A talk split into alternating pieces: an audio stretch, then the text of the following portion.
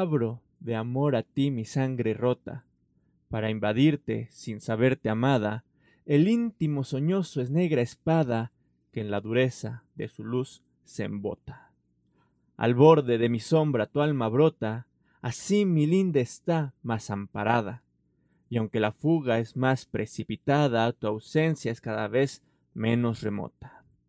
Tu luz es lo que más me apesadumbra, y si enciendes mis ojos con tu vida, el corazón me dobla la penumbra. Mi soledad tu nombre dilapida, a la sombra del aire que te encumbra, y apaga el lujo de tu voz vencida.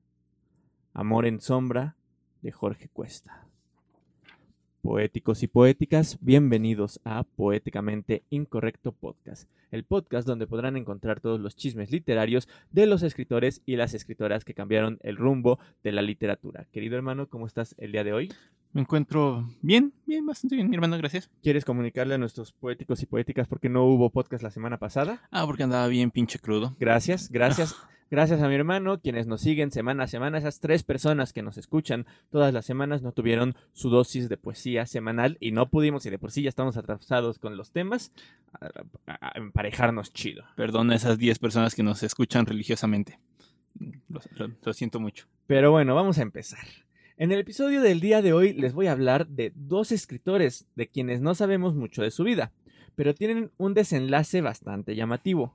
Cerramos nuestra saga de los contemporáneos con Jorge Cuesta y Javier Villaurrutia. Querido hermano, la pregunta obligada de todos los podcasts. ¿Sabes algo de Jorge Cuesta o de Javier Villaurrutia? Javier Villaurrutia se llama igual que un profe que tuve en la facultad. ¿En serio? ¿Así, Javier Villaurrutia? Ah, no, a Javier Urrutia, mi profesor. Ah, Yo dije, wow, qué casualidad. Digo, yo tuve un profesor en la facultad que se llamaba Rubén Darío, como un escritor del que hablaremos la próxima semana, pero Javier Villaurrutia sí era así como mucha casualidad. Sí, sí, ya me acordé que el, su otro apellido no era Villa, sí, cierto. Pero bueno, este, no, y aparte su apellido es junto, Villaurrutia, todo ah, no, no. Que de hecho quiero de una vez aclarar que siempre me ha costado mucho pronunciar el, apellido de Villaurrutia, entonces espero estarlo pronunciando bien, Villaurrutia. Ah, qué curioso. Entonces, bueno. Yo, pensé que eran dos apellidos. No, no, no, es junto, Javier Villaurrutia y Jorge Cuesta. Ok. Entonces, comencemos. ¿No los conoces? Para nada. Bueno. Te va, te va a llamar la atención particularmente Jorge Cuesta, vas a ver por qué. Jorge Cuesta nace en Córdoba, Veracruz, el 23 de septiembre de 1903. A los 18 años se traslada a la Ciudad de México para ingresar al Conservatorio Nacional de Música y ser violinista. Idea que abandonó para asistir a la Escuela Nacional de Ciencias Químicas y Farmacia. O sea, él sí de plano dijo adiós a la artisteada, yo me voy a las ciencias. Algo que sí deje. Ajá, exacto. bueno, según, ¿no? Y a diferencia de otros escritores que hemos conocido por aquí, Cuesta sí terminó sus estudios en tiempo y forma en esta carrera e incluso llegó a ejercer, pero de eso ya hablaremos más adelante. Fue durante este tiempo de estudios que se dedicó a escribir ensayos y fue entonces que conoció al famoso grupo de los contemporáneos. ¿Te acuerdas que los contemporáneos surgen en la universidad? Pues Cuesta al parecer le gustaba irse a echar el churro a la Facultad de Filosofía y Letras y ahí conoció a los contemporáneos, ¿no? Que en ese entonces no eran los contemporáneos, pero... Ahí los topó. Ahí los topó, cuando, cuando eran los precontemporáneos. A pesar de haber estudiado química, Cuesta es conocido por ser el fundador de la crítica literaria mexicana, que era lo que en gran parte escribía en la, en la revista Los Contemporáneos y en todas las revistas que participó. Conoce a Guadalupe Marín en 1927. De casualidad, ya pasaron dos semanas, pero de casualidad te suena el nombre de Guadalupe Marín. Mm, no. Bueno, pues Guadalupe Marín, en 1927, cuando conoce a Jorge Cuestas, era esposa del pintor Diego Rivera. Ah. ¿Recuerdas el poema de Salvador ah, Novo? Sí, ya, ya lo Se fue Diego Rivera, no se fue, no me acuerdo cómo empezaba, pero ese, para más mejores referencias, vean los capítulos anteriores de la saga de los contemporáneos. A la, madre de las arpías, ¿no? Exactamente. Al parecer, hubieron ahí unas ondas de infidelidad y Cuesta no tardó en casarse con Guadalupe Marín. Pues para 1928 viaja a Europa con ella y ahí estuvo en contacto con André Breton, Carlos Pellicer, Samuel Ramos y Agustín Lazo, que eran como súper escritores de la época, ¿no? Y artistas. André Breton. Ay, André Breton. Eh, es el único que me sonó. Para 1932 el matrimonio había fracasado y Jorge Cuesta comenzó el éxito, eh, perdón, el exilio, no, perdón, eh, otra vez, para 1932 el matrimonio había fracasado y Jorge Cuesta comenzó el éxito de su carrera literaria. Luego de la colaboración en la revista Los Contemporáneos, fundó la revista Examen, que duró dos números a razón de censura por parte de la prensa nacionalista. ¿Te acuerdas que ya hablamos que los contemporáneos estaban en contra de todo este sentido nacionalista que imperaba en el país? Pues cuando los contemporáneos vencen, estos escritores, pues, o más bien son, no, no son vencidos tal cual, pero pues desaparece la revista, ¿no? Entonces muchos escritores buscan otros espacios como Jorge Cuesta, pero ya no estaba tan unido con el resto del grupo. Entonces pasa lo siguiente. Aparecieron solo tres números de la revista Examen. Uno en agosto, uno en septiembre y uno en noviembre, todos de 1932. La revista fue blanco de la crítica por la publicación de los primeros dos números de algunos capítulos de la novela inédita Cariata- Cariatide de Rubén Salazar Mayén.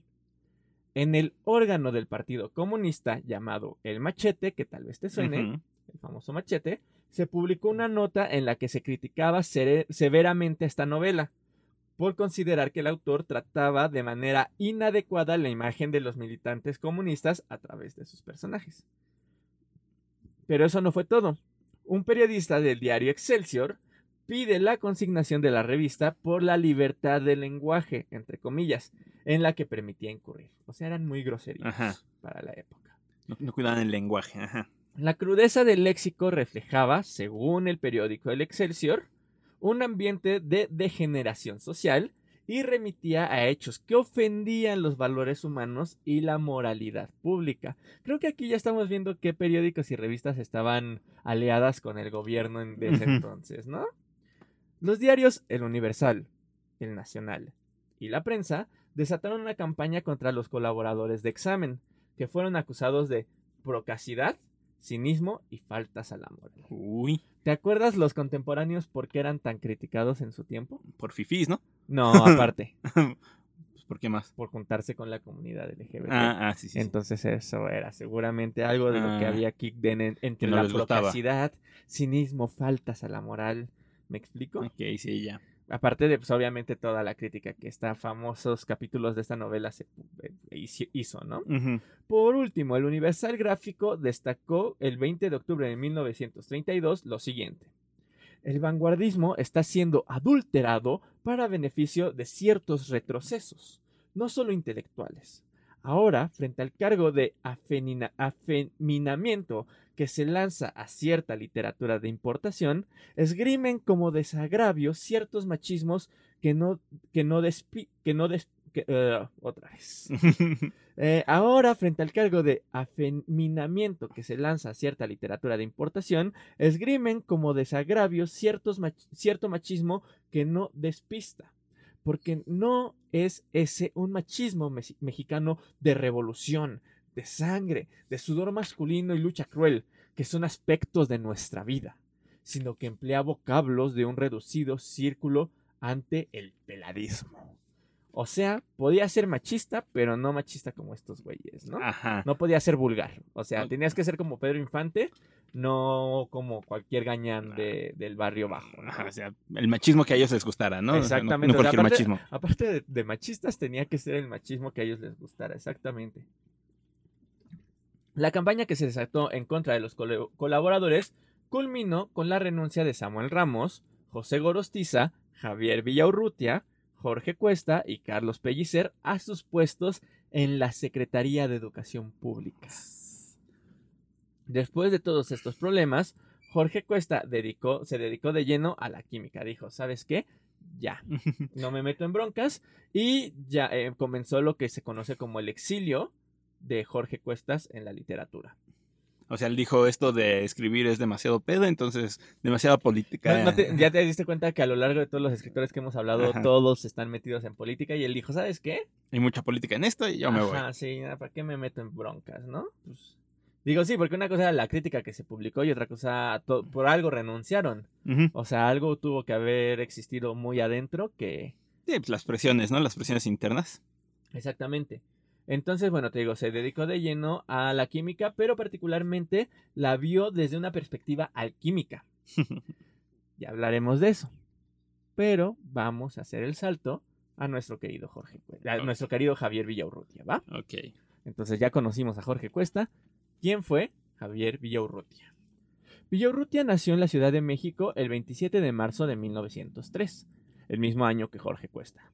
Sabemos que tuvo una familia económicamente acomodada y que estudió en el Colegio Francés de la Ciudad de México. Más tarde, en la Escuela Nacional Preparatoria, donde ya sabemos que conoció a, a Salvador Novo y a Jaime Torres Bodet. Comenzó estudios superiores de Derecho y como buen escritor del siglo XX, se salió de la carrera. Exactamente. Abandonó esta carrera para dedicarse por completo a las letras. Realizó estudios de teatro en el Departamento de Bellas Artes y fue becado en 1935 por la Fundación Rockefeller Uy. para estudiar arte dramático durante un año en la Universidad de Yale en New Haven, en Connecticut, en Estados Unidos. En esta estancia compartió eh, con el dramaturgo Rodolfo Sigli. ¿Te acuerdas de Rodolfo Sigli? Me suena. Eh, vimos en el capítulo de Salvador Novo que fue censurado por Salvador Novo, mm, con esta maravillosa obra que es El Gesticulador. Bueno, pues Rodolfo Usigli se fue a estudiar con Javier Villarrutia. Te das cuenta cómo todos estaban conectados entre sí, ¿no? Eh, y de hecho se considera tanto a Usigli como a Villarrutia los padres del teatro moderno mexicano, que ya habíamos mm. mencionado a Usigli la semana antepasada. Bueno, Villarrutia también estaba en ese, mm. en ese saco, ¿no? Eran los dos. Ese chismecito. ajá, los dos trajeron el, teatro moderno. a México. Ya. Como sabemos, Villarrutia fundó la compañía de teatro Ulises y también fue parte del grupo de los contemporáneos. Pero eh, me llamó la atención que fue co-guionista de la película llamada Vámonos con Pancho Villa, estrenada en 1935 y que desmitificaba la figura heroica de Pancho Villa. Mm. Otra vez, estaba este grupo ah, ah, de forma individual y de forma colectiva en contra del nacionalismo que estaba intentando nos pintar la posrevolución. Ajá, del nacionalismo revolucionario. Exactamente. A mí me llamó mucho la atención estas, pues esta actitud que tomaron, ¿no? Que estaba un poco también que ver con que pues, eh, venían de familias fifís y probablemente tenían esta educación de que lo peor que le había pasado al México era la revolución, ¿no? Como ahorita ciertas personas. Pues sí, son de esos que perdieron sus privilegios durante la revolución. Exactamente. Exactamente. Em, pero a ver, me estoy adelantando en el tiempo porque ya me fui hasta 1935. Eh, vamos a regresar a el tiempo en el que Villarrutia estuvo en la Escuela Nacional Preparatoria porque esto tiene que ver mucho con su identidad sexual. Acuérdate que esto era parte, en teoría, del mes del Pride, que ya estamos lejísimos del mes del Pride, pero nunca es tarde para pues hablar a favor de los derechos Extendemos de, toda, de toda la comunidad, ¿no? Sí, exactamente. No somos como esas industrias que quitan la banderita cuando termina el mes. Oh, bueno, pues Javier Villaurrutia, a diferencia de Novo, no fue muy expresivo en cuanto a su libertad sexual. Sin embargo, fue gracias a su comadre Salvador que pudo salir del closet. En una ocasión, todavía durante la adolescencia, Javier descubrió el diario de Salvador, en el cual hablaba sobre las experiencias homosexuales de ambos. El primero, es decir, Villaurrutia, eh, no quiso que esto se supiera, tomó el diario del amigo y lo quemó. Sí, él, lo andaba quemando en su diario, güey. Pues sí, pero era personal. pues sí. Pero bueno, Salvador Novo, lejos de enojarse, porque pues cualquiera se pudo haber enojado, ¿no? ¿Qué te pasa? Pues es mío, digo, yo puedo escribir lo que yo quiera. Pues sí, que andas de chismoso también. Ajá. Pero Salvador Novo, lejos de enojarse, quedó sorprendido y hasta desilusionado. Pensó que había encontrado un cómplice en sus aventuras homosexuales, pero su amigo no estaba listo para salir del closet. Sin embargo, con el tiempo, Villaurrutia se admitió como era y hasta se lo confesó al amigo. O sea, dijo, no, pues creo que sí soy, ¿no? Y ambos se convirtieron, como lo dije más arriba, en comadres, ¿no? Así se llamaban. Por ejemplo, en su intento constante de ridiculizar al movimiento revolucionario, ellos gustaban de vestirse de adelitas. para demostrar que en la revolución también, también, había existido la participación femenina que se estaba invisibilizando y que no era este movimiento de machos del que habíamos hablado en el primer capítulo. Pero también era un reto a las normas heteronormadas y era un juego de roles de género llamado, bastante llamativo, porque pues se estaban vistiendo de mujer. Se estaban transvistiendo a fin de cuentas. Exactamente, en una época en la que era muy mal visto eso. Como dije, si bien Javier no era del todo closetero, tampoco era algo que estuviera anunciando de aquí para allá. Ya en su época madura, no tenía problemas en demostrar su amor hacia otros hombres. E incluso existió un capítulo en especial que cambiaría su vida para siempre. Corría el año de 1950. Nuestro escritor tenía ya 47 años y se enamoró de un bolero que trabajaba cerca de su casa. Javier iba todos los días con este bolero e incluso iba dos o tres veces al día. Lo que hacía era que se iba a bolear los zapatos, regresaba a su casa, se cambiaba los zapatos y volvía con el bolero. Ok. Nada sospechoso. Nada. Ahorita se vería un poco creepy y hasta acosador, ¿no? Sí. Pero supongo que para el tiempo, para ese tiempo fue romántico, romantic style in the world. Digo, también pues, crecimos en el sexenio de Calderón, es por eso, carnal. O sea, Bueno, nosotros sí. si vemos a, a la misma persona dos veces en la misma calle, nos ponemos paranoicos, creo, ¿no? Bueno, sí, tienes razón. Eh, bueno, eh, ya, aquí estoy. Eh, con el tiempo, esta técnica de ligue funcionó y terminó teniendo un encuentro sexual con el bolero. Eh, pero al parecer, este hombre tuvo, un, es decir, el bolero tuvo un arrepentimiento después del act- acto. Se lo volvió. Ok, retomo. Al parecer este hombre tuvo un arrepentimiento después del acto y atacó a Villaurrutia. Lo insultó, lo golpeó e incluso lo señaló de haberlo obligado a hacer lo que hicieron. No le dijo, güey, ¿qué me diste? Me obligaste, yo no hago esas cosas que no son del Señor. Esto deprimió machín a Javier Villaurrutia y se sabe que la madrugada del 24 de diciembre del mismo año, del 50, Javier salió con un grupo de amigos para celebrar la Navidad. Ya en la borrachera, Villaurrutia se fue a un burdel, contrató una prostituta, se acostó con ella y después se echó a llorar. La mañana del 25 de diciembre se sintió mal del estómago. Al llegar a casa le pidió un té a su hermana, lo bebió y fue la última vez que vieron con vida al escritor. Ahora bien, ¿esto cómo se conecta con Jorge Cuesta? Te estarás preguntando. Así es, mi hermano. Retomemos a Jorge Cuesta. Recuerden que, Cuesta, que a Cuesta lo dejamos abandonando a las letras y dedicándose al mundo de la química. Haciendo algo de provecho al joven. Exactamente. Para 1938 se enroló en la industria de azúcares y de alcoholes, siendo jefe del departamento de laboratorio de una industria del ramo. Ahí experimen- experimentó con algunas enzimas y sustancias de diversa índole. A veces las consumía él mismo para ver sus efectos. Y lo que más me llamó la atención fue una enzima con la que experimentó para evitar ponerte ebrio sin importar cuánto bebieras. Ay, qué chido. O sea, la consumías y se supone que tú chupabas, chupabas y no te ponías borracho, lo cual no le veo mucho caso Bueno, porque sí. se supone que el punto de beber es ponerte borracho, pero bueno. Sí, sí, mejor tomas refresco, ¿no? Sí, exactamente. Eh, con el tiempo, nuestro querido Jorge Cuesta se sintió enfermo, ¿no? Pues estaba experimentando en sí mismo. Y luego de diversos males que lo aquejaron, visitó al psiquiatra, quien lo diagnosticó con disturbios mentales, supuestamente derivados de tendencias homosexuales que reprimía. O sea, a diferencia de Javier Villarrutia y de Novo, Cuesta era el que estaba más encerrado en el closet. Pero aparte, chécate lo que pasa con este escritor.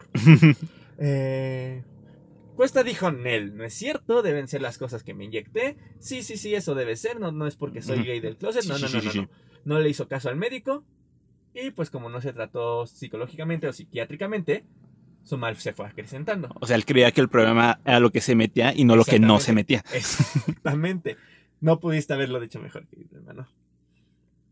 Comenzó a tener ataques de paranoia. Y un día, en un ataque, se intentó mutilar los genitales. Ajá. Esto provocó que lo metieran al internado del doctor La Vista, ubicado en Tlalpan, que era, pues, obviamente un internado psiquiátrico, Ujú. ¿no? Un día, Jorge Cuesta aprovechó el descuido de los enfermeros, se mutiló los genitales y se colgó con sus propias sábanas de los barrotes de la cama. Jorge Cuesta habría fallecido el 13 de agosto de 1942 a los 38 años. Chales. Si bien esto este suceso fue ocho años antes de la muerte de Javier Villaurrutia, Mm. se cree que Villaurrutia nunca se repuso de la muerte de su amigo. Recuerda que eran amigos y no sabemos qué tanto de el mundo homosexual compartieron. Sí, porque a fin de cuentas, pues, Villarrutia también lo, lo ocultaba un poco, ¿no? Ajá, Entonces, exactamente. Y pues al final de cuentas yo creo que a lo mejor sabía, lo intentó apoyar. Entonces, bueno, se, se teoriza, ¿no? Esto es ya como un poquito más de teoría, pero pues al final de cuentas sí, o sea, yo creo que sí fue algo que le pegó a los Sí. amigos, ¿no? Es como si le pasara a alguno de tus amigos, yo creo que sí te pegaría durante toda la vida. Pero particularmente se cree que lo que más le pegó a Villarrutia fue el cómo se habían dado las cosas, que involucraba un problema de aceptación sexual. Y esto, ligado al suceso del bolero y la prostituta, ha llegado, ha llevado a la teoría de que Villarrutia se suicidó. Suena, suena, suena. Hay varias cosas raras que han intentado reforzar esta teoría. La primera es que no se sabe bien de qué murió. Al parecer no tenía ninguna enfermedad, aunque según la familia de Villarrutia, sí se le había detectado un mal cardíaco poquito antes de su muerte. Según el médico de Villarrutia, que también es escritor, Elías Nandino, esto era falso. Villarrutia, según Nandino, no tenía ningún problema en el corazón. Lo segundo eran los temas que Villaurrutia escribía. Su tema más constante era el- desamor. no, el de la muerte. Ah, ok. Les voy a leer un poema, uno de los mejores poemas de Villarrutia, que es un fragmento, pero joya. En vano amenazas muerte, cerrar la boca a mi herida y poner fin a mi vida con una palabra inerte. ¿Qué puedo pensar al verte si en mi angustia verdadera tuve que violar la espera? Si en vista de tu tardanza para llenar mi esperanza, no hay hora en que yo no muera. Fragmento de décima muerte de Javier Villaurrutia. Por otra parte, según los testimonios, los papeles de Javier Villaurrutia se encontraron ordenados, como si él supiera que debía dejar todo en perfecto estado antes de partir. Y es que, si lo pensamos, si de verdad estaba agonizando por un dolor de estómago, lo último que te pones a hacer es a ordenar tus papeles, ¿estás de acuerdo? Pues sí. Vas y te reparses a la cama. Y hay incluso quienes teorizan que la hermana fue cómplice del suicidio. Quien fue la que le llevó el té. Y se cree que el té tenía Algo. algo. Incluso hay una declaración que hizo la hermana con respecto otra vez al tema de los papeles. Ella dijo que pareciera que los había ordenado como si él supiera que iba a morir. Y luego la hermana se arrepintió de esta declaración y dijo, nada, no es cierto, fue muerte natural, Sí. no me hagan caso, ¿no? Pero Él no sabía nada. Ajá, estuvo muy rara esa declaración. Y ahora, incluso vámonos más allá. Hay una teoría que incluye tintes políticos. ¿Te acuerdas que los despidieron de la, o más bien renunciaron, comillas, de la. Secretaría de Educación Pública? Recuerden que estos personajes tenían vínculos con el mundo de la política y se volvió sospechoso que no solo Villarrutia y Cuesta se suicidaran. También se suicidó Jaime Torres Bodet, Mm. otro escritor perteneciente al grupo de los contemporáneos, que había sido parte de la Secretaría de Educación Pública, que había sido parte, creo que de la UNICEF, si no mal recuerdo, representando a México. O sea, estaba muy metido en la política. Bodet, eh, no lo mencionamos aquí porque ya era mencionar a muchos escritores y porque no era parte de la comunidad LGBT. Y bueno, aquí la idea era hablar de los que eran parte de la comunidad, ¿no? Entonces, tres contemporáneos que se habían suicidado es algo extraño. ¿no? Y todos, y todos estos contemporáneos conocían los trapitos de varios funcionarios de gobierno. Y para prueba, la siguiente cita de Salvador Novo, que te acuerdas que mencionamos en el capítulo de Salvador Novo, que él le sabía muchos secretos y que fue hasta cierto punto lo que Lo cuidó, ¿no? Por Ajá, decirlo. lo que aprendió a usar para cuidarse. Ni Villaurrutia, ni Torres Boder, ni Jorge Cuesta se metieron tanto en política, ni se relacionaron tanto como para aprovecharlo. Esto sucedió, es una anécdota eh, que contó Elías Nandino precisamente y que habla sobre, Ja- eh, sobre Salvador Novo y cómo reaccionaba él particularmente a las críticas que le hacían por ser homosexual. Acuérdate que Novo sí era más aventado Sí, y más... sí, a él sí le valía. Sí, a él sí le valía. Fíjate lo que dice Nandino. En una ocasión, Javier Villaurrutia y yo pasamos por Novo al edificio de la Secretaría de Educación Pública para irnos juntos a comer. A Salvador y a mí se nos ofreció ir al baño. Eh, en una de las paredes alguien había puesto Salvador Novo es Joto. Él leyó eso, sacó un lapicero y comenzó a hacer una lista. Narciso Basols es Joto. El tesorero de la SEP es puto. El secretario es marica. Y llenó media pared con los nombres de muchos funcionarios. Cuando salió le pregunté con sorpresa, ¿por qué hiciste eso? Y él respondió, ay, pues porque así lo borran más pronto. o sea, bastante ingenioso el no, aparte de todo. Exactamente. Porque él era abiertamente. Pero, por ejemplo, este que te mon- que mencioné, este Basols, era de los altos funcionarios y todo el mundo sabía que era bien closetero. Entonces, El secreto a voces, ¿no? eh, o sea, es como una forma de comprobar que Novo le sabía y que no tenía miedo de decirlo. Y como tú mismo mencionaste, tú fuiste el que lo mencionó la- el capítulo anterior. Novo lo aprovechó para su propio beneficio, algo que no hizo ni Villarrutia, ni Cuestas, ni los demás. Entonces eso lleva a la teoría de ¿se suicidaron o Lo los suicidaron? Chon, chon, chon, chon. Exactamente. Pero bueno, lo cierto es que esta última teoría también no está muy bien sustentada y todo indica que ya es buscarle como tres pies al gato, ¿no? Porque pues no hay nada que compruebe que les hicieron algo, pero sí hay muchas cosas que indican pues que sufrían de trastornos mentales, probablemente depresión. Digo, obviamente, como ya lo he dicho en otros capítulos, no puede uno diagnosticar a escritores y mucho menos si no soy psicólogo, pero bueno, creo que es más que obvio que, digo, al mismo Jorge Cuesta, el psiquiatra sí le dijo que tenía problemas mentales. Eh, hay muchas cosas que vinculan al mismo Villarrutia con muchos problemas, entonces tiene Sí. que ver precisamente con la represión sexual que existía en la época. Sí, o sea, ¿no? era algo que se veía venir a gritos, ¿no? O sea, si ya intentaste cortarte los genitales una vez, pues que te impide volver a hacerlo, ¿no? O sea, y se ve que sí tenía intenciones de autolesionarse. Y- y- y démonos cuenta de algo. ¿Quiénes son los que mueren eh, de esta forma trágica? Villarrutia y Cuesta, que eran como los que estaban más reprimidos. ¿Quién sobrevive más, hasta pues morir de enfermedad? nat- natural, ¿no? Ajá. Este Novo que era... Este Novo, que era el más expresivo con respecto a su sexualidad. Y Novo, precisamente es interesante porque Novo es el que se dedica toda su vida a autoanalizarse. Acuérdate que Mm. leía a Sigmund Freud, que, que le gustaba, que escribió varias autobiografías, precisamente buscando autoanalizar esta tendencia homosexual, ¿no? Que en ese entonces se veía mal, pero ahorita sabemos que no tiene nada de malo. Ajá, exacto.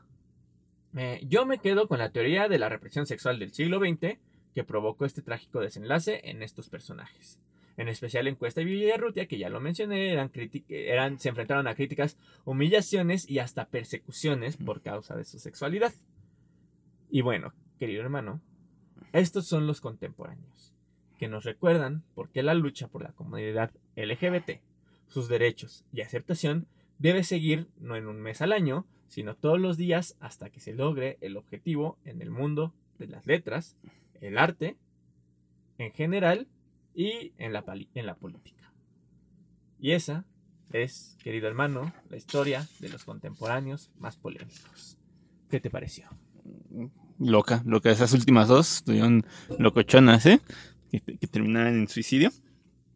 Pero también, pues, como que no ha cambiado mucho la cosa, ¿no? o sea, Pues sí, ¿no? Porque era lo, lo que platicábamos, creo que sí fue en el de los contemporáneos, en el de Salvador Novo, pues que también tiene mucho que ver con clases sociales, todo ese tipo de cosas, ¿no? Por ejemplo, yo creo que si ahorita fuera siglo XXI y existieran Villarrutia y Cuesta, yo creo que sí hubieran sido más aceptados, ¿no? pues quién sabe, o sea, pensemos en algún funcionario público. Bueno, sí, justo era lo que te iba a decir, que hasta donde yo sé, y eso también es secreto a veces, muchos funcionarios públicos siguen siendo closeteros precisamente porque afecta su imagen política. Exacto, sí, exacto. Y creo que también en parte ese era el problema, ¿no? Que eran funcionarios públicos más que la parte artística. O sea, sí, ahorita sí conocemos a muchos artistas que ya son abiertamente este, de la comunidad, pero estos también eran actores políticos, ¿no? Entonces, todavía seguimos viviendo en un México machista, Sí. independientemente de que tengamos el mes del Pride y el, el centro de la ciudad se llene